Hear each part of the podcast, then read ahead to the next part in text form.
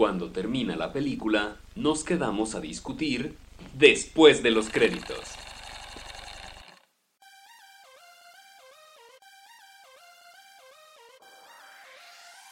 Bueno, bienvenidos a otro, a otro número de episodios de Después de los Créditos. Yo soy Diego y estoy aquí con Germán.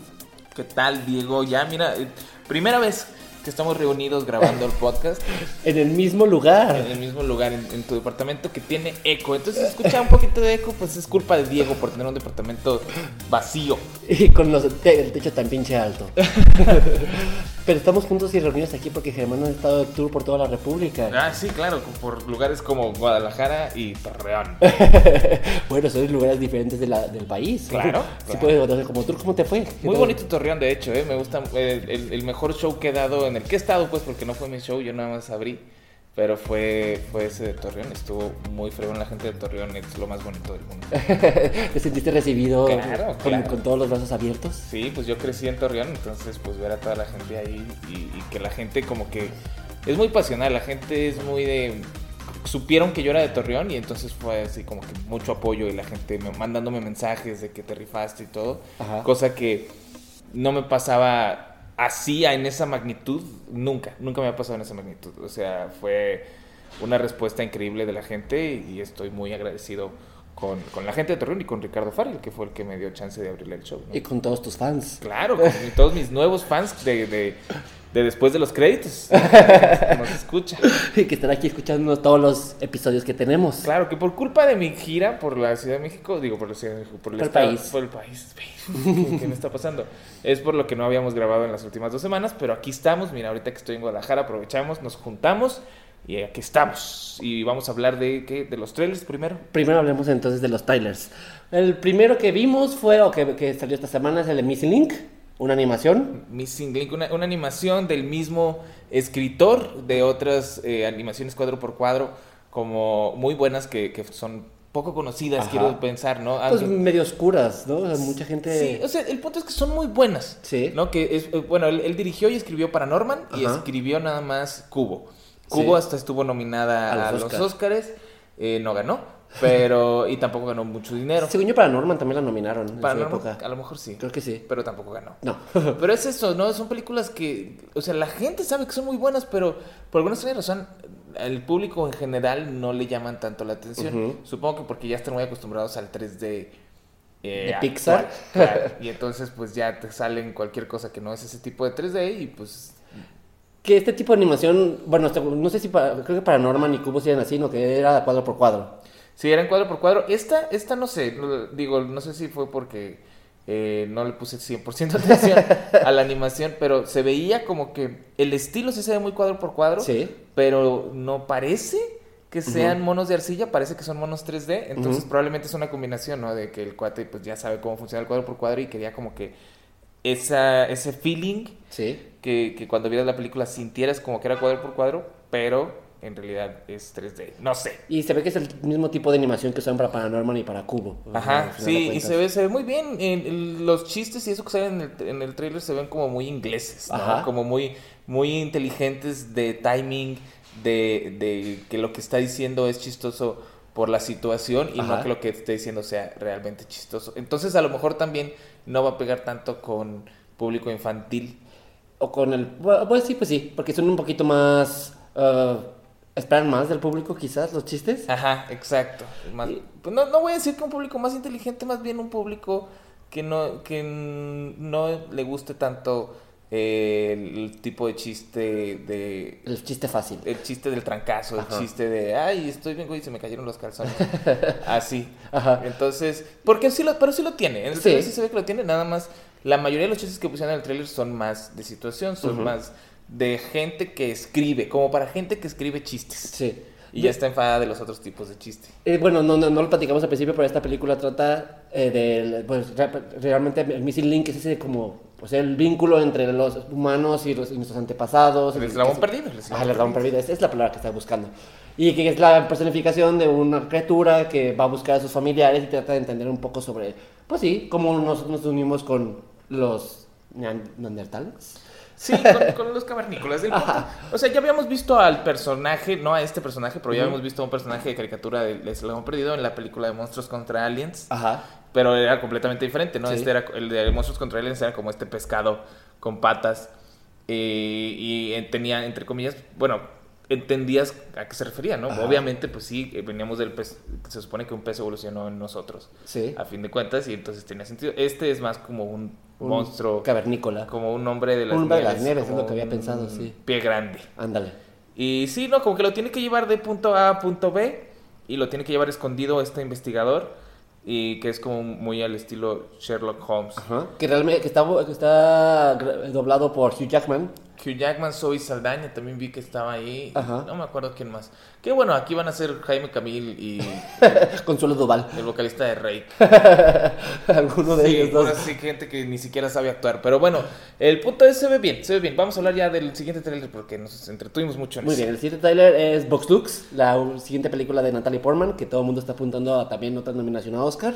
Y que no entendí ni madres cuando vi el trailer, la verdad. Pues nada más es básicamente una Lady Gaga. Sí. eh, eh, como encontrándose en, en ser Lady Gaga y aceptando, ¿no? Porque, o sea, se ve como que se pelea mucho, se ve como que de repente dice, es que no, no, no saben, no me entienden, y, es que, y tiene a su hija, y su hija como que también se ven en algunas escenas ahí todas acá de pedo de que, ¿qué te está pasando, mamá? ¿Por qué actúas así? Ajá. Como que es eso, como que siento que va a ser esta transición de una persona que no era nadie a convertirse en este icono y como el egocentrismo y luego no creértela y luego sí creértela y luego no saber si lo que estás siendo es apariencia o ya te estás convirtiendo en eso que estás aparentando. No sé, la gente dice que la actuación de Natalie Portman es muy buena. Ya estamos muy acostumbrados ya a que Natalie Portman Sí, es muy buena actriz. saqué cosas buenas. Eh, no sé si es el tipo de película que a mí me gustaría ver, ¿no? Mira, Porque... yo, yo, yo no entendí nada y justo por eso me gustó, porque me gustan las películas mamadoras, ya sabes. Entonces, a mí eso es lo que me preocupa. De si va a ser mamadora o si nada más el personaje de Natalie Portman va a ser mamador. Y- no, yo siento que la película también. Por el- la forma en la que también editan el tráiler y las escenas que te muestran, se ve que está pasando un montón de cosas que tienen mucho subtexto y muchas cosas para interpretar. No creo que sea nada más su personaje. Pues esperemos, vamos a ver, porque mucha gente estaba también de que, ay no, salió la de Lady Gaga y entonces ya quieren hacer una sobre Lady Gaga. Ah, sí. Y, amigo, las películas no funcionan así. Eh, De entrada. Sí, o sea, no, no fue que salió la de Lady Gaga y alguien dijo, oigan, hay que armar una y la hicieron en tres, en tres semanas, armaron una y... Y los conseguimos en Natalie Portman para que Sí. sea Lady Gaga. O sea, no. No. O sea, y ya ha pasado muchas veces, ¿no? Que pasan este, situ- este cierto tipo de situaciones en las que salen dos películas que tienen que ver. Como Ajá. paralelos, Como- paralelismos. Como la misma premisa y Ajá. salen el mismo año y tú dices, Sí. ¿cómo? se le- y- Pero pues son cosas que pasan. A lo mejor es que alguien escuchó la premisa y dos se pelearon y sacaron dos guiones diferentes, pero generalmente es nada más una maldita coincidencia. Y aparte creo que esta, más allá de Star Born, más allá de parecerse un poco Star is Born, creo que es más, esta película creo que también tiene mucho que ver con, aunque Star is Born también lo trata, el, el precio de la fama, pero más como algún- una mirada más íntima y como que esta dualidad entre entre la persona que es como esta cantante y la persona que es la persona, la, la- Sí. la individualidad, como que la dualidad, pues. Sí, y, y, bueno, pero hay que ver cómo lo manejan. Sí, o sea- Oye, que ahora que lo pienso, sí deberíamos, el próximo deberíamos de hacerlo de esas películas que tienen la misma premisa, así como... como ¿Que se parezcan? Sí, como la... Esta Natalie Portman con Ashton Kutcher, que se llama... Ah, amigos sin derechos. Ajá, y y luego la de Justin Mila Kunis. Timberlake y Mila Kunis. Ándale, muy bien. Podríamos hablar mucho de este tipo de El películas. siguiente episodio será sobre eso. Por si están al pendiente. ¿De quieran hablar el siguiente episodio? Ya tenemos. ya, se las estamos adelantando desde ahorita. Ok. Eh, ¿Y qué, qué otro trailer vimos? Y el tercero fue el la nueva de Liam Neeson, la de Cold Pursuit. Cold Pursuit. Ajá. Que, que estábamos viendo que es un remake Ajá. de una película noruega. Y que el, di- el director es el mismo. Es el mismo director, es una película noruega de 2014 que se llamaba. Ahorita tú voy a investigar cómo se llamaba. Tú mientras puedes Ajá. ir hablando de qué se Bueno, es- a, a lo que entendí también es una película típica de Liam Neeson en el que es, no sé si un, ah, un- una persona que, bueno, uno es- lo contratan para matar a alguien más y en este, en este camino se encuentra con un montón de cosas, pero tiene un tono más gracioso que sus películas a las que estamos acostumbrados, que son más como revenge movies. Esta la veo como más con tintes como de los Cohen quizás, un Sí, tipo yo de la, humor. yo la sentí como, como estilo Cohen, diagonal eh, Guy Ritchie. Ajá. ¿No? Porque estaba en lo Cohen en el sentido de que se ve como que es un humor con violencia, Sí. un humor un poco negro. Y con un landscape nevado como en todas las películas de los Cohen, casi Ajá. siempre. Y yo la sentí de Guy Ritchie en la parte en la que discuten mucho Sí. como como que cuentan muchas anécdotas de lo que está pasando y cómo Ajá. está pasando y al mismo tiempo se ve que lo, lo que está pasando mientras lo están contando, lo cual es algo muy Guy Ritchesco. Ajá.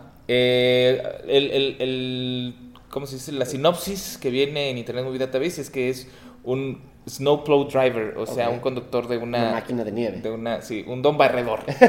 un don barredor. Don barredor es quien busca venganza contra los drug dealers que él piensa mataron a su hijo. Busca venganza. Es una película de Liam Claro. Neeson, como todas esas películas. Liam Neeson de los últimos 10 años. Ajá. Y está basada en el, en el filme noruego del 2014 llamado In Order of Disappearance. O sea, hicieron un remake cuatro años después. Cuatro años Así de rápido ya se están haciendo remakes. Ay, bueno, pues también la de Ringo también fue así como... ¿Cuál es más? La de Ojos Bien Cerrados también. Digo. Ojos Bien Cerrados, no, perdón. Abre los ojos. Ajá. Y Vanilla Sky también fue así como con dos, tres años de diferencia. Pero más bien, eh, realmente estos son remakes que cambian de idiomas. Entonces no es como que, que- la otra me imagino que era Noruega en, en noruego y ahorita hay que hacer la Sí, versión claro. gringa. Pues es lo que te digo, lo que pasó con Ajá. Abre los ojos y Vanilla Sky es la versión argentina, española. Es que me acuerdo que se la Penélope Cruz. Sí. Eh, y, y la versión gringa. Y luego Ringu y el, el, eh, The Ring también. The Ring versión, también eh, así, The Grudge también hay varias. Entonces es eso, la, la de el, la mujer del dragón tatuado. Ah, también, que hicieron la versión danesa, que es donde es el, Ajá, el la escritor, original. y luego la gringa, que le fue muy mal. O la también la del secreto de sus ojos, que termina en la Argentina y lo sacan la versión gringa con Julia Bueno, Roberts. ya tenemos para otro programa. ¿Qué te parece otro En programa? dos semanas. Remakes, eh, ¿cómo se dice? Localizados. Ajá. Pero sí, de se, películas. se ve como cualquier otra película de Liam Neeson, a final de cuentas, una película de venganza, pero con algo de comedia. Sí, es fíjate, que- yo no la vi como cualquier otra película de Liam Neeson. Vi que la premisa es como cualquier otra, Ajá. pero la ejecución sí se ve muy diferente, por lo menos en el tráiler. Ajá. ¿No? Porque ya ves que a veces el tráiler te lo pintan como que es cierto tipo de película y luego vas y la película es completamente distinta. Claro. En este caso el tráiler sí se ve como que la película va a ser muy de Cohen, muy estilo Cohen, muy Ajá. estilo eh, eh, Guy Ritchie. Guy Ritchie. La película, la noruega, aparentemente tiene muy buenas críticas. Obviamente por eso están haciendo la versión gringa. Es el mismo director. Entonces, yo espero que lo mínimo, lo mínimo que espero es que sea básicamente un cuadro por cuadro la misma película con actores Sí. diferentes y ya.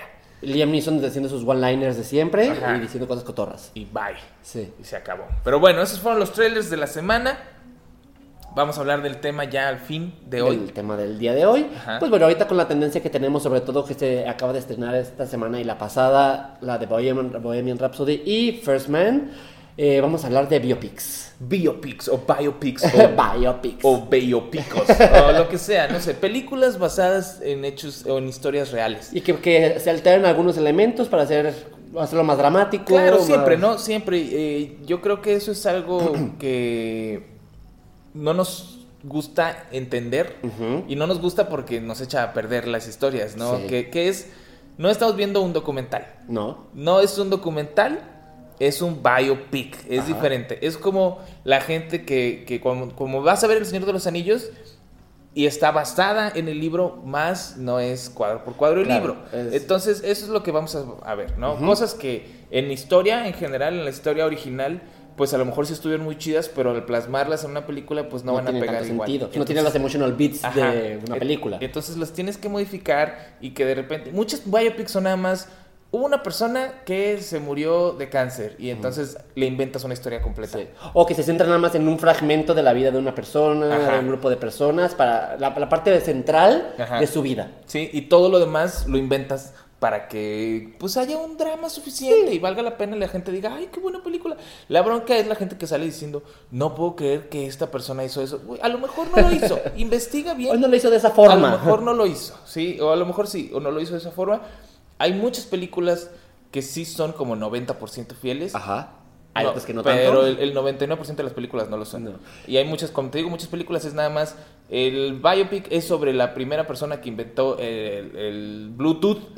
Y entonces nada de lo que pasa en la película tiene que ver con esa persona, nada más al final inventa el Bluetooth. Sí, y, y a final de cuentas creo que va mucho con el, de, bueno, pues eh, qué tan interesante puede ser la vida de una persona completa como para hacer una película. Entonces, sí está la parte interesante, lo importante que es lo que nos vamos a basar, pero todo lo demás, pues hay que meterle drama, personajes interesantes, vueltas de tuerca, porque bueno, pues una persona no va a ver una película de una vida de una persona que sea super X y con un solo logro en su vida. Así es. Entonces, vamos a decir, si te gusta una película, un biopic, y no es 100% fiel, no está mal. Ujú. Porque la película puede estar muy buena, aunque no sea 100% fiel a la historia original. Ok, es- estoy de acuerdo, ah, pero ya, si, si, si- si no es 100% fiel está bien, pero si modifican los elementos para hacer quedar mal a un personaje o modifican co- demasiados o alteran los elementos para que la historia cambie tanto que no se vea tan como lo real, creo que ahí es el problema.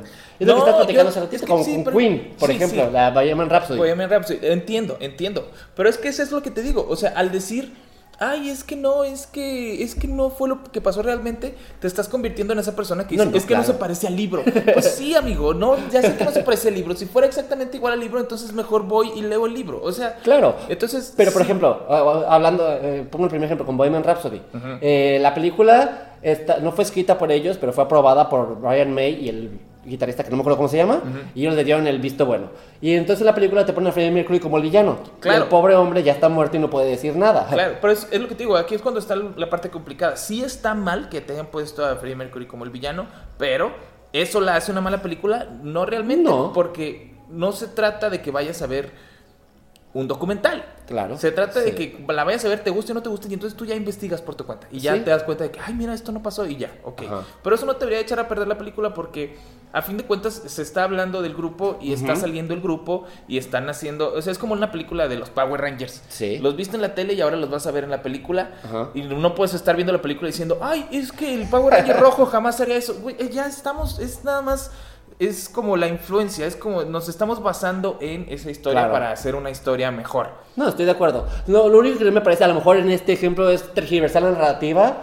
para poner de. es- o sea, nosotros somos. eh, los, los- el resto de la banda de Queen éramos los buenos, los que siempre estábamos con nuestras esposas, nos preocupamos por nuestra familia. Pero Freddie Mercury, el que se drogaba, el que hacía las fiestas, el que rompió primero la, la relación con la banda cuando fue. por- porque se quiso ser solista cuando Brian Taylor, no, Brian May fue el primero en ser solista y no él, o sea, como vamos a modificar la narrativa para que realmente el, el- o sea, sí, Freddie Mercury es espectacular, pero nosotros somos los bonitos que no tenemos, que no hicimos nada malo y tampoco, nos met- eh, o sea, éramos una banda de rock que por supuesto la pasamos encerrados en nuestras casas, Pero no que- hacíamos nada, o sea, es cuando la banda se mete tanto en hacer una biopic para modificar la narrativa a su favor, es cuando ya no me parece. Claro, y eso sí estaría mal, o sea, pero estaría mal, veámoslo desde el sentido cinéfilo. Ajá, No del sentido soy fan de Queen. Supongamos que tú sí. no sabes nada de Queen. ajá. Ok, aún así probablemente no me gustaría la película porque pues sí, es muy obvio que estás tratando de poner como una mala persona a un personaje en específico y tú dices, güey, o sea, es una banda. Sí. Toda la banda hacía muchas cosas. Entonces, no me trates de decir que nada más un miembro de la banda era el que estaba metido en las drogas y el alcohol y el sexo y así, porque no te lo voy a creer, fuera de que sea Queen, fuera de Claro. que sea, es Es una banda rock. estás representando mal eh, una banda en una película. Y eso Ajá. está mal, pero el decir, es que yo conocí la historia de Queen y no es así, a mí Eh, eso es lo que se me hace. No, ese sí es un problema. Sí, cuando dices yo o, o yo conocí a Queen y están adap- adaptándolo mal, obviamente, pues es, Sí. es de mamador. Sí, si te la pasas bien viendo la película, Sí. da igual. ¿No? Y ya al final puedes decir, ay, sí, bueno, pero esto no era igual. Bueno, ok. Pero te la pasaste bien viendo la película, sí, no, eso es lo que importa. También, uh, digo, ese tiene que ver un poco más conmigo, pero se nota a leguas el tratamiento del straight washing que intentan de hacer con Freddie Mercury. Claro. En el que eh, entendemos que tiene la relación completa con, con Mary, que sí, en la vida real también pasó, pero es la mitad de la película la relación con ella y cuando él empieza a descubrir su sexualidad, o, o sea, hasta se ve que tiene relaciones sexuales con ella, pero la parte de sexualidad con los hombres es- no se ven escenas, todo se da por enterado, u- u- nada más cruza que miradas con hombres y ya nada más encuentras, a- a- o sea, que se, se ve que tiene orgías, pero no se ven las orgías, sino al, al día siguiente es el hombre encuadrado aquí y el hombre encuadrado allá, Ya. pero nunca ves nada, o sea, es... O sea, este hombre era un prostituto, pero no vamos a mostrarlo porque solo vamos a mostrar la parte heterosexual y lo homosexual no. Y la parte de, de- y Pero lo- no se ve ni un beso. un beso nada más con un vato y ya. Porque y es fíjate, como, ¿y y es un vaso que, quiere, un beso que quiere, se lo roban. Es como, un beso, listo, ya. Uy, suficiente homosexualidad. ¿Y sabes qué es lo peor? Que yo he sabido de gente que sale así como que, ¿cómo pasaron eso? Y era un beso. Cine. Es, es lo más, a lo más que llega es un beso. La- la- lo demás te das por entendido que tuvo sexo porque al final se ve corte, o sea, que, que cruza mirada con un vato, se van a tener un baño, corta la siguiente escena en la que ya está tumbado en la cama y el hombre encuadrado está en el sillón. Y se vete. O sea, ni siquiera se ve que tiene sexo con el hombre, cuando con la novia que tuvo comprometida sexo, encuerado los dos, divino, padrísimo. Y luego aparte lo peor es que te- te- la forma en la que te framean su, su- el VIH es como de como de castigo. O sea, le dio, le dio VIH por ser así de prostituto. No te vamos a mostrar su prostitución, pero ve, le, le- le- le- estamos poniendo VIH porque fue así de prostituto y eso le pasa a todos los gays. Ok, Diego, siento que ya... No, eso es muy personal, Lo yo estás lo tomando- sé. Te estás Es poniendo al lado personal, exacto. Sí, sí.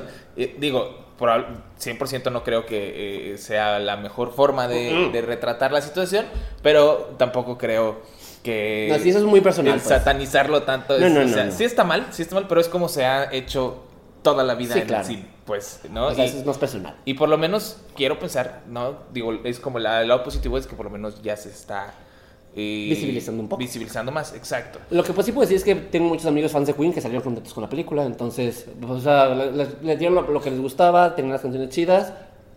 Igual como biopic creo que funciona. Sí. Y en el box office le fue muy bien, o sea, vendió un chingo y seguramente van a nominar a Rami Malek para el Oscar porque de lo poco es muy buena actuación. O sea, sí se ha hecho un buen papel. Pues veamos, hay que Ajá. ver, hay que ver. Una, Más biopics. Mira, Ajá. ahorita estaba, estaba viendo que aparentemente Leonardo DiCaprio es muy buen actor para hacer biopics, biopics. por supuesto que Porque sí. tiene, tiene El Aviador, Ajá, tiene, eh, ah, tiene Catch Me If You Can, sí, tiene eh, Love of Wall Street, Wolf Ajá. of Wall Street, ajá. y tiene... Ay, ¿cuál otra tenía? Ay, se me fue el nombre de esta película que es adaptación del libro, ya no me salió el chiste. Ah, Bye. no me acuerdo, pero Por lo menos tiene tres. tiene tres películas interpretando a tres personas reales diferentes. Sí. Y, y- y las tres son muy buenas películas y las Sí. tres son muy buenas películas muy en parte gracias a Leonardo Sí, DiCaprio. que hace una, una buena, un buen retrato de los personajes, a final de cuentas. Y lo que se me hace más curioso es, o sea, por ejemplo, Catch Me If You Can se me hace un peliculón. Sí, sí es. Porque Aparte creo que, que- tienen muy buena química los dos. creo que, creo que no se eh, representa lo suficiente. No creo que, no, o sea, no sé, cuando tú piensas en biopics, no piensas en Catch Me If You Can. No. ¿Sabes? No, Por- porque ni siquiera la ves como una, una biopic. Exacto, porque es una película que es, es muy buena Ajá. porque te logra contar una historia real Ajá.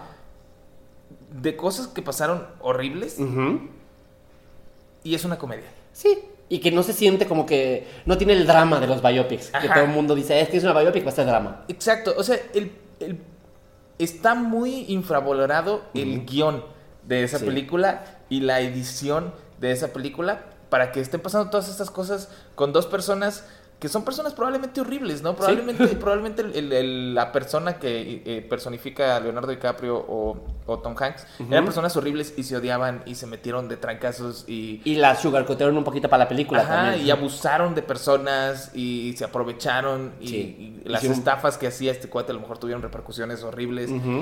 Y aún así tú la estás viendo y piensas que es una película muy cotorra, muy para que vamos a llevar a toda la familia a la que la vea y Sí. te diviertes y te ríes y, Es un- una película de acción cotorra. y quieres que ganen los dos, ¿sabes? Sí. O sea, de repente quieres que gane Tom Hanks, de repente quieres que gane Leonardo DiCaprio, te la estás pasando muy bien, te divierte mucho, empatizas muy bien con los dos personajes y, y te la pasas súper bien. Es un peliculón porque Sí. lo puedes ver en cualquier momento, lo puedes ver cualquier día y no necesitas eh, estar en un humor en específico, no tienes que decir, ay, es que a lo mejor no le voy a entender. O sea, es una joya de película. Sí, y es una, a final de cuentas, más bien, más allá de película de acción, creo que más bien es una body movie. O sea, o sea, es la relación de estos dos vatos, cómo fue que terminaron en, en la situación en la que están. Y pues vamos a, es como, te voy a poner una película para que te cague, para que te diviertas un rato y, y la pases bien. O sea, no, no te compliques la vida, así la vida de estos dos, pero, o sea, está chido. Y es que es lo que te digo, o sea, si nos ponemos a lo mejor ya a investigar al 100%, a lo mejor vamos a encontrar un buen de cosas de que, ay, mira, esto ni pasó, o esto pasó así, ay, qué chafa, Sí. ¿no? Pero yo no, ni siquiera quiero investigar. No, o sea, de hecho, yo cuando la primera vez que la vi, no sabía que era una biopic hasta después que investigué y dije, mira, o sea. Sí, ¿no? Es, es, es, real la la historia de este cuate que, que era un estafador, era un estafador 100%. Y, y es eso lo que te digo, no quiero saber. No quiero saber. me interesa. No me interesa porque no quiero que esta imagen que tengo, porque yo no pienso que sea real. ¿no? O sea, yo, yo soy muy consciente de que mucho es ahí exagerado y todo. Y me, estoy feliz así. ¿no? Pues, eh, De hecho, es lo que, ah, que, que platicamos un poquito. Pensando en esto, ¿cuál sería tú el sentido o la motivación para hacer un- una, una biopic? O sea, ¿por qué, una, por, qué, por qué una productora decide, vamos a hacer una biopic? ¿O ¿Es, o esta historia es suficientemente interesante para hacer una Pues película? sí, es O eso, sea, ¿no? Muchas veces tienes que escribir las historias para que sean interesantes y muchas veces las historias ya son interesantes por sí solas. Entonces, son personajes famosos, son situaciones que fueron ya muy populares. Y entonces la gente probablemente quiere ver cómo sucedió. Son historias esto. dignas de una película, Ajá. o sea, que la gente sepa que, que la- de la vida de esta persona que es tan relevante y todos los aportes que tuvo. Sí, o sea, para, Para que no leas el libro de historia. Para empezar, es muy interesante, porque, o sea, si te pones a pensar en muchos de los guiones que hay de películas, eh, muchas de las situaciones, los escritores las están basando en cosas que les pasaron a ellos. Ajá. ¿No? O sea, Sí, claro. no al 100%, pero... Entonces, Si si, no ya todo tienes, sale en una burbuja. si ya tienes una persona que se convirtió en un personaje Ajá. porque hizo algo muy famoso, como el caso de esta película de, de You Can, Ajá. pues dices, güey, esto ya, está, esto ya es un Es, guion. es una historia de película. Ajá, esto. entonces pues hay que, hay que convertirlo ya en algo, vamos a meterle ahí azuquitar, ¿no? Le echamos su azúcar, su limón, su sal y todo y Drama, lo peleas. metes al horno, ajá. Ajá. Y entonces pues no creo que sea difícil, ¿no? Yo creo que es lo lógico, es el de- paso siguiente. Así de, ya tienes la historia aquí en bandeja de plata, solo pone actores famosos que hagan una actuación increíble y ya está. Sí, o sea, para entender, Oscar para, para empezar, no sé por qué se tardaron tanto, por ejemplo, en hacer la de Queen. Sí, yo también. Porque, o sea, para el nivel de fama que tiene la banda rock más famosa del mundo, con uno de los personajes más famosos e icónicos del mundo. Sí, de hecho, estaba leyendo que es una película que tienen 10 años queriéndola hacer y que se había estado postergando una y otra vez. De hecho, Mm, antes ya. de Rami Malek, tenían era Sacha Baron Cohen, Baron- estaba. claro. Y él se salió porque, porque, porque- por lo mismo, porque la versión de la película que querían hacer no, no se alineaba con la que él quería, que estaba muy contada, pues, muy dulcemente en lugar de real y cruda. Como muy encima, claro. Ajá. Pero bueno, va, te toca. Ok, eh, yo, bueno, es una de, de- creo que de mis películas favoritas que, que, pues sí, a final de cuentas, sí es un drama, pero también se centra en algo que es muy relevante para nosotros ahorita, de Social Network, que es Mark Zuckerberg, y aparte de Fincher, pues Fincher cualquier cosa que toque le va a salir maravilloso. Claro. Pero me gusta, esta película me gusta primero porque te muestra la idea de dónde viene todo el pedo de Facebook, pero no solo eso, no, no te no te hace que te enamores de Zuckerberg, lo, lo- lo pone como es, o sea, porque al final de cuentas Mark Zuckerberg es, es un- chingón inteligente y sacó Facebook, pero también se ve que es un hijo de la chingada. Pero no lo pones 100% como es. O sea, te lo dejan como que sí es un hijo de la chingada, pero Hizo Facebook. es Facebook y es, es como viene a todo dar. O sea, el vato es muy. Es, es- trata muy horrible a muchas personas, Sí. pero lo está, lo está haciendo porque él está siguiendo su sueño. O sea, sí te lo, sí te lo hacen hasta cierto punto empático. Sí, pero, pero desde el principio de la película te lo framean como ve, este es un hijo de la chingada. La primera escena es el personaje de Rooney Mara diciéndole a él que, que es, es- es su novia, diciéndole que está- no está rompiendo con él porque es un ñoño, porque es un nerd, y a decir, está rompiendo, estoy rompiendo contigo porque eres una mala persona. O sea, la primera escena de la película es esta morra diciéndole a él, no te sientas, no te emociones, te sientas, eh, no te vayas a sentir mal que estoy rompiendo por, por ti porque eres un nerd o porque eres un ñoño, sino porque eres una mala persona. Sí, Lo claro. primero que le dicen en la primera escena. Claro, pero te pone que, por ejemplo, todos los, los socios con los que está haciendo Social Network son personas horribles Sí, también. claro. Y, y cuando él es el más horrible de todos y te pone como que otros de los, de los coworkers o de los socios son peores personas y por eso él decidió deslindarse de ellos. Cuando muy probablemente la historia real es que él dijo, acá hay más dinero, me voy a deslindar Claro, de bueno, ellos antes". menos al personaje, no me acuerdo cómo se llama, pero su socio, el personaje de Andrew Garfield, Ajá. es el único que no te pone que está. De hecho, te lo ponen como que Mark Zuckerberg se aprovecha de él. O sea, él es el único que te, que te ponen como en contraste, de que son están a la par. Y este vato de buena fe, eh, era el que le, le- le pagaba todo, lo financiaba todo, y al final decidió mandarlo a la verga por irse con el de, el de Napster, que es de Justin Timberlake. ¿Sí es Napster? Sí. Ajá. O sea, el, el contrapunto que te ponen con él es con el personaje de Andrew Garfield, que al final de cuentas es el, el que termina quedando sin nada y eh, por, por hacer las cosas bien.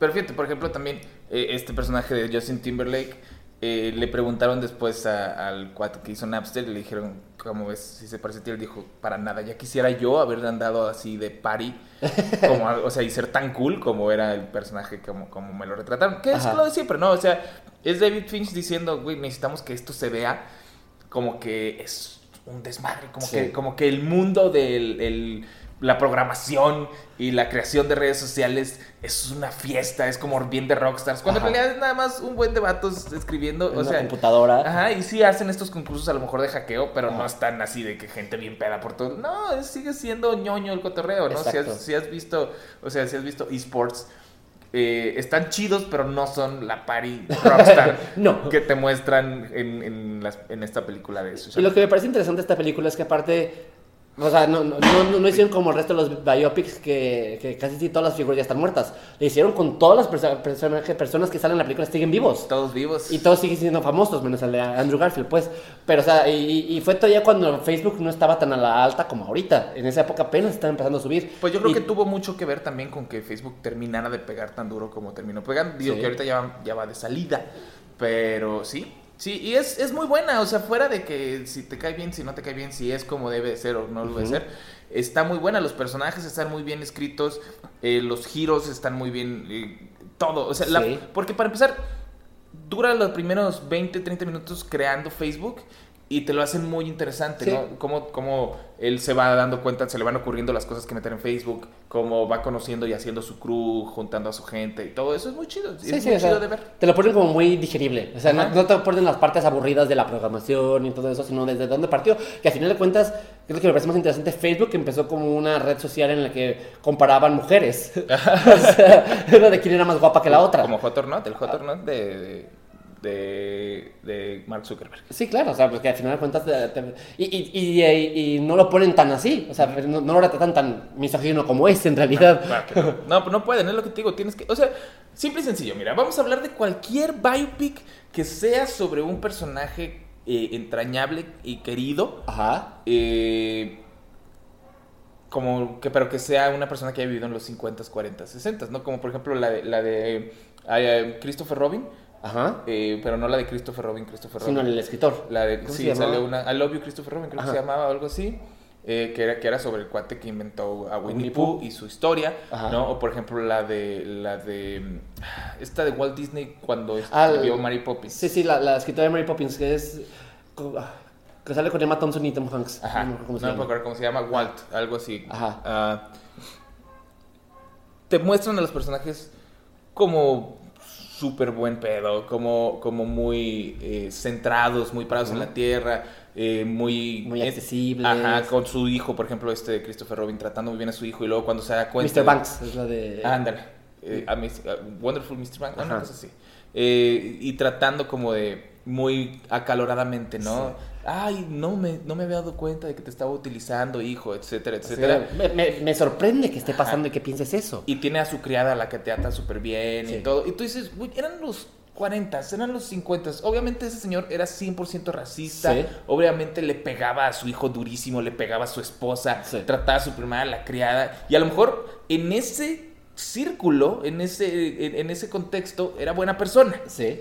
¿No? A lo mejor seguía siendo buena persona para los estándares de los 40, pero eso no quita que hubiera sido súper racista y, y nunca te lo muestran. De hecho, el personaje de la escritora de Mary Poppins, James Travers, que es Emma Thompson, Ajá. en la película te le pusieron más agradable porque he leído que era súper mamona, que Sí. no quería que usaran a su personaje para nada. que Ella odia la película, odia sí, la película de Mary Poppins porque ella nunca quiso y, y creo que como que la medio chantajearon, Sí, medio la... Disney le vendió el sol, la luna y las estrellas y al final de cuentas cuando salió no le gustó nada. Ajá. Y, y- y era como una persona que era muy celosa y en la película la ponen como, "Ah, no quiero, pero ok. O sea, como que la convencen muy fácilmente. Sí, es lo que te digo, es eso, ¿no? Porque, ¿Por qué? Porque necesitas que los personajes sean empáticos Sí. para el público. Si no, de ¿para qué la vas a ver? Ajá, y de repente pones a un villano, a veces pasa que pones a un villano que en realidad no era un villano, pero necesitas un villano porque es una película. No me puedo acordar, llevo media hora eh, tratando de acordarme de una película de, de, de, de un criminal que agarraron Ajá. y,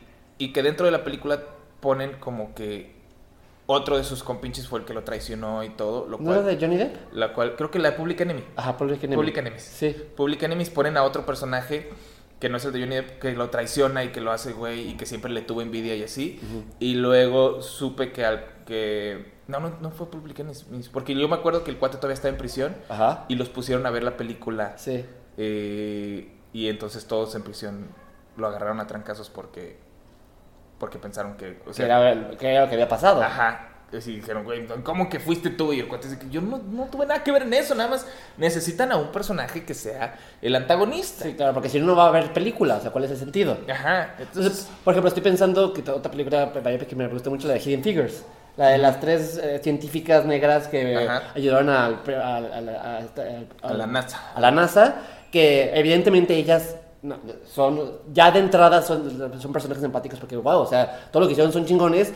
Y, y te ponen el contraste que son a todos los hombres que trabajan en la NASA. Ajá. Que me imagino que eran totalmente misóginos como te lo muestran. Y que, o sea, yo creo que ahí no, no, no necesitaron hacerlo más de lo que ya era. Hasta yo incluso que han de haber justificado el racismo y la misoginia que tenían ellos en esa película como para que no sean tan antagónicos y decir es que por culpa de todos estos pendejos. No, y también aquí lo que pasó muy seguramente fue que pusieron que ellas lograron mucho más de lo que realmente hicieron.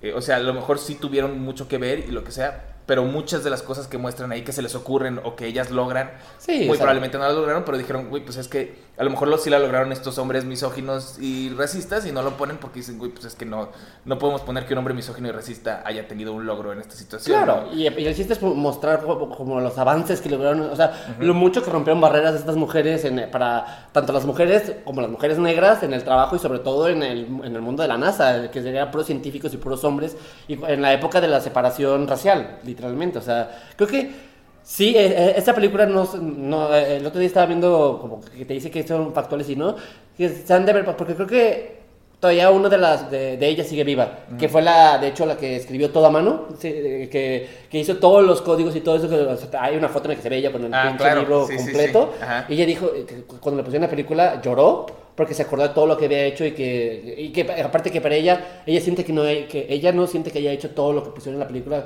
porque ella para ella era algo normal. Ajá, y aquí claro. te lo ponen como algo significativo. Pues entonces, es que sí, ahora que, o sea, en, en estos tiempos te das cuenta de- de lo- del significado que tuvo. Sí. Pero sí, y fíjate, y eso es raro, ¿no? Que a veces, es muy curioso como a veces tienes que exagerar o dramatizar de más las cosas para tener una película. Sí. Pero por ejemplo que estábamos hablando de Public Enemies, en Public Enemies hay una parte en la que Johnny Depp escapa de prisión usando una pistola de madera. Ajá. Y ponen que agarra como a un policía y trae a ese policía y se hace güey como a otro. Ujú. Se hace güey como a tres policías en esa película para poder escapar de prisión.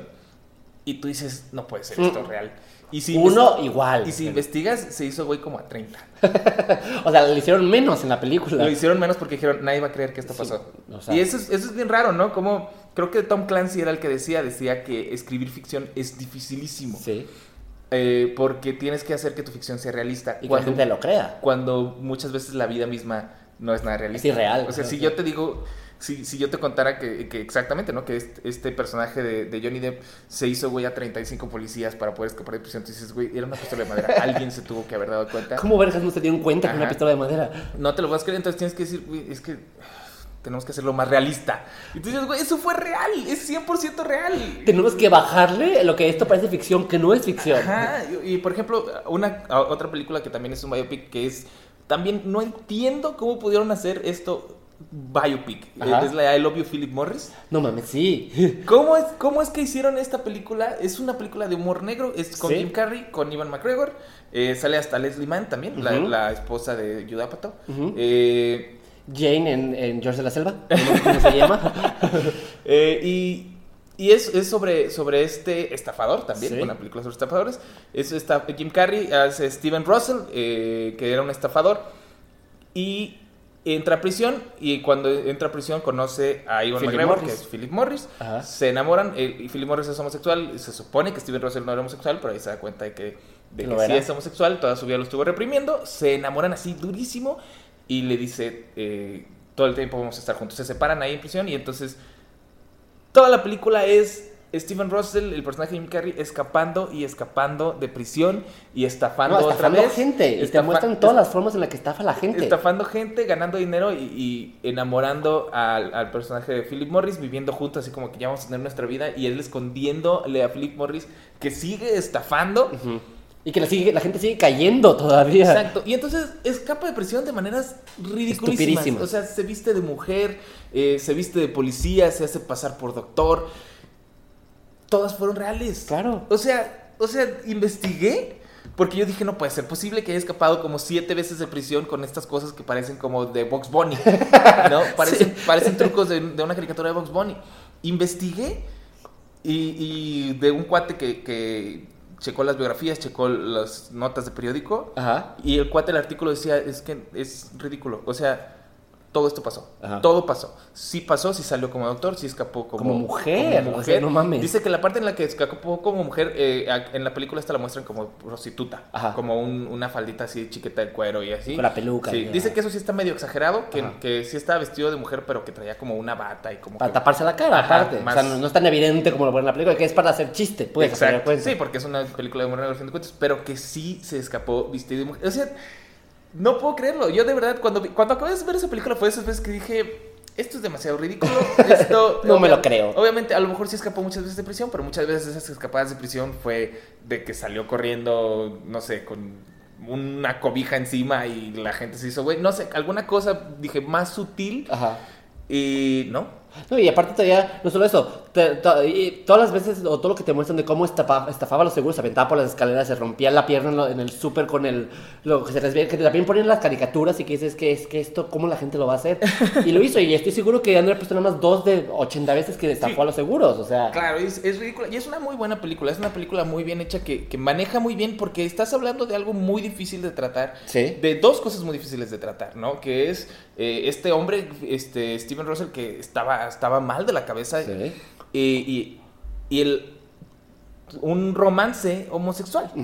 Y que no te lo estigmatizan, te lo ponen como dos hombres que se enamoran, no Es- tienen nada de malo. Es crudo, es así directo a lo que es. Es un amor entre dos personas que, y, y un, un cuate tratando de hacer todo lo posible porque funcione. De hecho, lo que me gustó es que eh, eh, el- el- realmente este hombre, Steve Russell, es una mala persona. Sí, y no te lo ponen como que es, es una mala persona porque es gay. O sea, son cosas separadas. No. Uno- cualquier otro pudo haber caído y decir que es gay y porque es gay es mala persona. No, No. son cosas separadas. Es mala persona porque no puede dejar de estafar. de Claro. estafar. Y, porque, y te ponen ahí que su papá lo trataba horrible, que su familia lo trataba horrible y que, y que estuvo en ciertos trabajos y que la vida que tenía con su esposa era una farsa. Sí. Pero es eso, es de que él es una mala persona por razones, de, de- a lo mejor que quieras su vida en general, ¿no? Como Pero que no tienen que ver con su sexualidad, que Pero muchas el- otras películas podrían haber caído en eso. El ser gay es nada más... Parte de- de él. Aparte de su vida. Sí. Sí. Y es muy bueno. Es muy buena. Véanla, véanla. Y es, es muy poco conocida, ¿no? Y de hecho, a mí me sorprende porque la película te la vendían como, o sea, sí es una comedia negra, pero tiene más drama que comedia negra. Y el tráiler era súper, súper, o como otra película de Jim Carrey haciendo pendejadas y diciendo babosadas. Y te la vendían como eso. Y cuando veías la película decías, no mames, esto no es una comedia de Jim Carrey normal que veo siempre. O No, sea, pero es muy buena. Es una, es- o sea, es eso. Tienes que estar. Eh, tienes que saber que va a ser una película de, de humor negro. Porque Sí. es muy negro de Sí, repente el humor. Pero es muy divertida. Y la historia, o sea, cuando te das cuenta.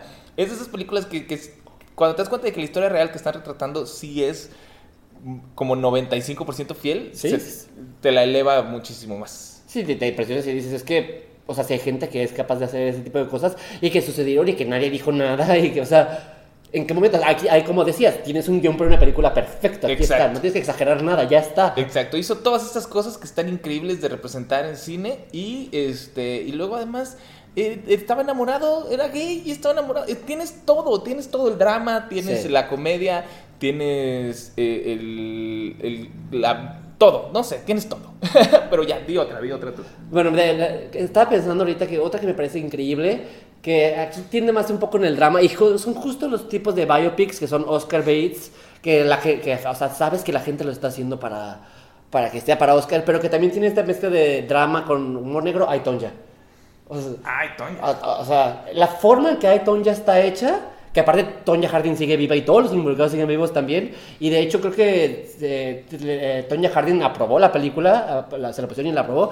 La forma en la que te la cuentan me parece increíble, o sea, es como, o sea, es humor negro, pero aparte tiene esta, o sea, están entrevistando al personaje de Tonya, pero aparte ella aparece hablando con, rompe la cuarta pared y hablando con la cámara y te ponen escenarios que eh, oh, la gente piensa que esto pasó, pero en realidad no pasó, o sea, te lo exageran tanto. Es muy chido eso, es muy, es muy chido que es una, es una biopic que te está diciendo, acuérdate que soy una biopic. Ajá. ¿Sabes? Te está diciendo, este, bien, esta cosa ridícula, se, hubo tanto chisme, hizo tanta bola de nieve, que la gente piensa de verdad que esta estupidez que estás viendo realmente real. pasó. Sí. Y, o sea, no, no me estén fregando, o sea, sí, o sea, sí hice todas las cosas culés y todas las cosas buenas y malas que hice, pero, o sea, tampoco no me estén chingando. Claro, y lo que me gusta es que todo el mundo tiene la, está el misterio de que entonces Tonya si fue la, que la lo hizo o no lo hizo Ajá. y la película no se encarga de responder eso. Es de Ahí está, eso fue lo que pasó. Ni siquiera se enfoca tanto en eso. Ajá, es como. Esta es la información, miren. Esto es, la, esto es lo que pasó alrededor de toda esta situación.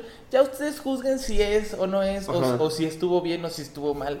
Y, y me encanta justamente la escena que le dedican a cuando aparece que le, está, que le está pegando con un tubo y que voltea a ver con la, a la cámara y decir, es que esto, eso dicen que fue lo que pasó. Mm. Y no te lo ponen como que sí o no, o sea, que hasta te, lo- te lo exageran y ella sale con la cara loca. O que también hay una escena que me gusta mucho en la que, que parece que está corriendo su esposo y lleva atrás de él con una, una pistola y dice, por supuesto que esto no pasó. O sea, que te lo exageran y te dicen, es que se habla, como tú dices, se ha hablado tantas cosas de esto que vamos a usar el chisme para hacerlo, para apro- apropiarnos como narrativa de eso. Y Ajá. me gusta que aparte le dan voz a Tonja, porque todo el tiempo en, en su juicio y en lo que estuvo pasando, ella fue la que menos tuvo voz sobre la situación porque ella fue lo que le pasó todo y nunca tuvo nada que decir. Y aquí le regresan como la voz para decir, Esto es lo que está pasando y Tonja va a hablar sobre lo que está pasando. Claro. O sea, me- a mí me, me- creo que es de mis biopics favoritas. Y aparte Margot Robbie como Tonja Harding es increíble. O sea, Se rifa muy duro, sí. Fíjate, de Biopic estaba viendo también que hay muchas de boxeadores. Aparentemente a la Sí, gente pero los boxeadores son... les encantan las historias de los Miles. boxeadores. O sea, tienes la de Ali, tienes la de The Fighter.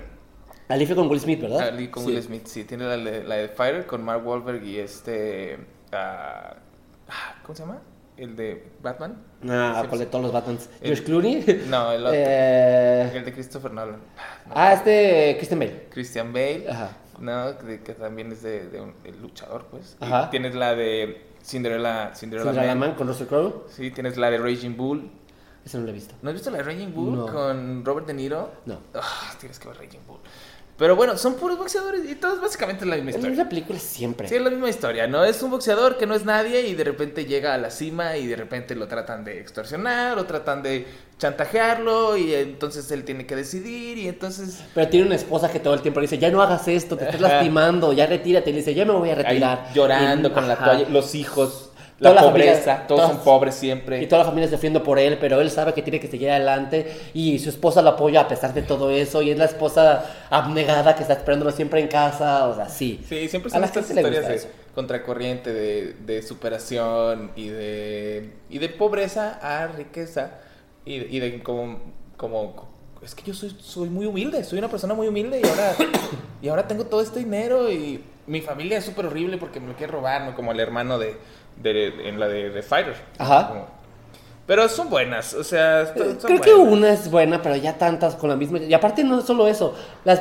no- el box no solo es. eh, eh, a la gente le gusta ver box en biopics. Las películas de box están por todas partes y a todo, Claro. cada rato hay. Claro. Siempre. O sea, como- y siempre es la misma historia en todas las películas. Como que no le cambia nada para que la gente la siga yendo a ver. Es que son muy buenas. A mí me gustan Híjole. mucho todas. Yo soy muy fan de todas. Yo soy fan de Rocky, yo soy fan de Southpaw, yo soy fan de The Fighter, yo soy fan La de Southpaw es la de Jake Gyllenhaal. Ajá. A mí que esa- esa es la última que vi de box y ya dije es suficiente. La misma película que he visto, visto, visto, visto Pues 20 sí, veces. Pero también has visto 20 veces todas las películas De de, Marvel, de la acción misma y todas las películas de, de todas las películas que son duro de matar en este lado, duro de matar en este Sí. otro lado.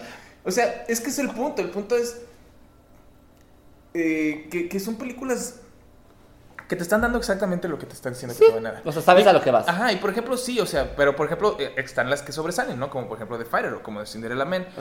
Pues sí, porque Southpaw no, no va a sobresalir jamás. Southpaw está bien eh, y funciona, su personaje principal funciona y es entrañable, pero no es una biopic ni nada. Ujú. Y entonces ahí a lo mejor es donde pierde ese- esa fuerza. Pero por ejemplo está Creed. Creed es una muy buena película Es que diferente. Que, que, darle el cambio. que tienes lo del box, pero también tienes eh, lo de lo de Sylvester Stallone, lo de Rocky, Ajá. que te genera este drama muy fregón que no esperabas tener en una película de box. Sí, ¿no? o sea, le dan el giro para que no caiga siempre la misma fórmula. Ajá, y eso es lo que está muy chida. O sea, no sé, hay formas, hay formas de hacerlo, hay formas de sobresalir, Sí. pero aún así no, o sea, todas las películas de box, pues sí, todas son iguales, pero también todas las películas de Duro de Matar son iguales y también todas La las fórmula películas- funciona siempre. Ajá, y todas las películas de horror son iguales, pero es muy bonito de repente ver estas que tienen la misma base, Ujú. pero sobresalen, como, como ciertas películas de horror, como ciertas películas de estilo de Duro de Matar, ¿no? Como la de Olympus Has Fallen. Sí. Es este... Que también está con London Has Fallen y Ajá. The White House Has Fallen. Sí. De hecho, Pero- ahorita que estabas platicando de eso, me acabo de dar cuenta que Russell Crowe también hace ha hecho varias biopics. Cinderella Man, Beautiful Mind, y ahorita va a sacar la de Boy Erased. Oye, es cierto. Sí, O sí, sea, sí, como sí. que también Russell le gusta- También ahí lo andan jalando. Pues es que son actores muy serios que hacen, saben ah, y como moldearse muy bien al personaje que les estás presentando. Y entonces por eso también jalan mucho en hacer biopics, ¿no? Por ejemplo, la Beautiful Mind me parece que es muy bonita. Pero Beautiful Mind también es como 20%. Sí, claro. O sea, ahí hasta le, le meten la, la parte del amigo invisible. Ajá. que, que- Sí, o sea, eh, eh, ese era un cuate que era muy inteligente y tenía psicosis. Sí. Fin, eso es todo. Y alargaron la historia para meterle drama Ajá, con la esposa. Le meten eso de la esposa y todo. Entonces, eso nada, amigos, ya digan la verdad, es un cuate muy inteligente que estaba loco. Y ya, ok, podemos, pero pues sí, es eso, te digo, es, es- vamos a crear la historia. Como la de, también esta que hizo Mel Gibson, la de Hacksaw Ridge, Ajá. la de, la de Andrew Garfield. Sí. También era nada más un cuate que era mormón y no le gustaba disparar balas. el que, se- que- salva a todo mundo, ¿verdad? Ajá, guerra, entonces, sí. güey, no salvó a nadie. O sea, fue y estuvo ahí haciéndose güey sin disparar balas. Si Y no lo mataron. Si acaso a lo mejor salvó a una persona, si acaso ayudó a que salvaran, si acaso gritó, miren, allá hay uno, allá hay un cuate muriéndose y alguien más fue y lo recogió. No hizo, ¿por qué? Porque es- esta persona sería alguien más ahorita. Claro. O sea, lo, lo recordarían por ese tipo de cosas. Ajá. Y no yo creo que haya subido y bajado 84 personas muriéndose. Sí. Él solito, porque aparte por su fe en Cristo y su y que está en contra de las, de las Sí, pistolas. o sea, o ya, sea. ya entendimos, Mel Gibson, que odias a los judíos. y entendimos que te gusta que te van a gloria y te pongan en figura de Dios. Eso está bien, Mel Gibson, ya lo sabemos. Entonces, eh, ya, o sea, pero, pero aún así, o sea, pero lo que te digo, fuera de eso, eh, son muy buenas películas. Sí, o sea, hacen para una buena, muy buena narrativa. Te entretienen, te Ajá. divierten, están bien hechas. Sí. Ahora, otra también que, bueno, esta no sé si es, sí es biopic, ¿cómo fregas? Mm, ok. Es, se llama Bernie. No sé, si, no sé si la viste. Es una película, es, yo creo que es la mejor actuación que le he visto a Jack Black. Ok. Jamás. Híjole, pero. Des- después, de, después de Tropic Thunder. Pero Tropic Thunder es, es comedia, es más drama, me imagino. no, claro, ¿no? pero es una muy buena actuación. La Jack Sí, Black. claro. Jack Black y. y, y, ah, ¿Cómo se llama? Este Robert Downey Robert Jr. Downey Jr. se roban la eh, Sí. actuación en, en esa película de los dos. Sí. Es buenísima. Porque los dos, dices, son otras personas. Sí, no 100% son ellos. personas. No, nada. Y esta es Bernie. eh, sale también Matthew McConaughey. Ajá.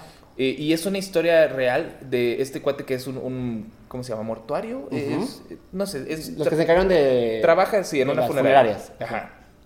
Eh, de repente se hace muy amigo de una, de una ruca muy adinerada. Y la ruca como que ya lo trae de su, de su achichincle, lo trae para todos lados y se llevan muy bien. Y él es así como muy... eh, como muy Pedrito Sola, ¿no? Así como muy seriecito y muy, muy afeminadito gay, pero que dices, es gay, no es gay, pero... Ah, dices- Muy ambiguo, pues. Ajá. Y este, muy al estilo Ned Flanders también, ¿no? Así como si mezclas a Pedro Sola y a Ned Flanders. Ajá. Y entonces de repente la ruca como que le empieza ya a pagar porque, porque sea su achichincle, pero como por lo mismo como que se, se empieza a portar ya muy culé con él. ¿no? Ya es de que lo empieza a regañar por todo y ya le empieza a exigir las cosas y así, y entonces el vato un día se, se emputa y la mata. Ok. Ese, y fue real. Y fue real. Ajá. Se emputó y la mató, pero él, él, él como era así como súper buena personita, todo el mundo lo amaba, todo el Ajá. mundo lo quería. Y todo el mundo pensaba que, que andaban ellos dos juntos. Y entonces cuando se murió, el vato nada más dijo que, que alguien la mató, que alguien se Y metió todo a el la mundo la casa. creyó, me imagino. Ajá, y entonces Matthew McConaughey es como el, el, el attorney, el abogado, el fiscal, y está como tratando de, de descubrir el, el misterio de si lo mataste o no lo mataste. Y toda la película es buenísima. La actuación de Jack Black es buenísima y al final te ponen eh, una entrevista con el cuate este. ¿Sigue vivo? el original, sí. Sí. Este, y dices, güey, es, es Jack Black. es Jack Black. Este, este, le pusieron más maquillaje y nada más. y es Jack Black. Y es buenísima toda la historia detrás de esta situación de cómo, cómo se van haciendo amigos y luego cómo la ruca se empieza a portar bien. Y cómo dices, güey, si no lo hubieras matado tú, lo hubiera matado yo probablemente. Pero me imagino que también para la película han exagerado muchísimo la forma en la que la trataba ella a él, para que No tuviera sé, razones para matarla. me Probablemente, imagino, no sé, porque cuando tú ves la entrevista con el cuate, dices, es que no. Dices, probablemente sí lo tenían ya hasta la madre. O sea, porque sí se ve, no se ve como una persona, no- se ve, ni siquiera se ve como de estas buenas personas como estilo Charles Manson, que la ves hablando como si nada, ¿no? O de, de todas las personas a las que mató y las Ajá. ves y que dices, ay, pero se ve como que es re buena persona. No, no, acá lo ves al cuate súper arrepentido de haberla matado, lo ves al cuate, dices, güey, este vato sí era una súper buena persona que la llevaron Al límite. Entonces, no sé qué tan realista sea el show. Me acuerdo que cuando la vi la película sí investigué un poquito y sí era bastante apegada a la realidad. Pero sí, o sea, no sé qué tanto realmente le. Pues, nadie estuvo ahí. para empezar, ¿no? Ajá. Nadie, nadie veía realmente esa relación más que ellos dos, porque ellos dos andaban todo el juntos. La chava, la doña esta se lo llevaba a la playa, se lo llevaba Y al así. final de cuentas, ¿cómo terminaron descubriendo que fue el que lo mató? Eh, no me acuerdo, la verdad. O sea, porque pues, para que haga la película, alguien tuvo, tuvo que haber sabido que sí lo Sí, mató. claro, lo creo, creo que, creo que confesó el cuate después, o no me acuerdo, no me acuerdo si, si ya lo agarraron en una... No sé, me acuerdo que la vi y me gustó muchísimo, está muy bien hecha, la actuación de Jack Black es buenísima, eh, este, Matthew McConaughey ya en su faceta de actor serio, ¿no? Ajá. Eh, funciona también muy bien porque pues trae su, su sombrero de cowboy y todo Sí. el show y tiene su acento sureño.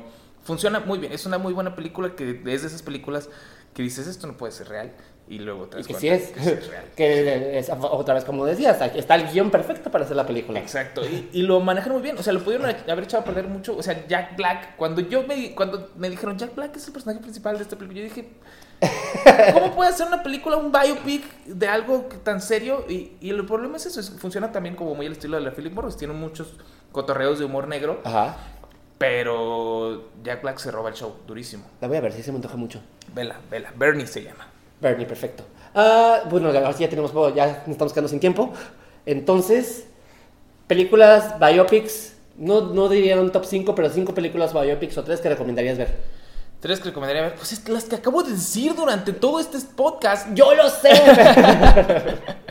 o bueno, entonces, pel- o películas biopics chidas. Ah, uf, bueno, mira, la de todo hipster, la de todo hippie más bien, la de Into the Wild.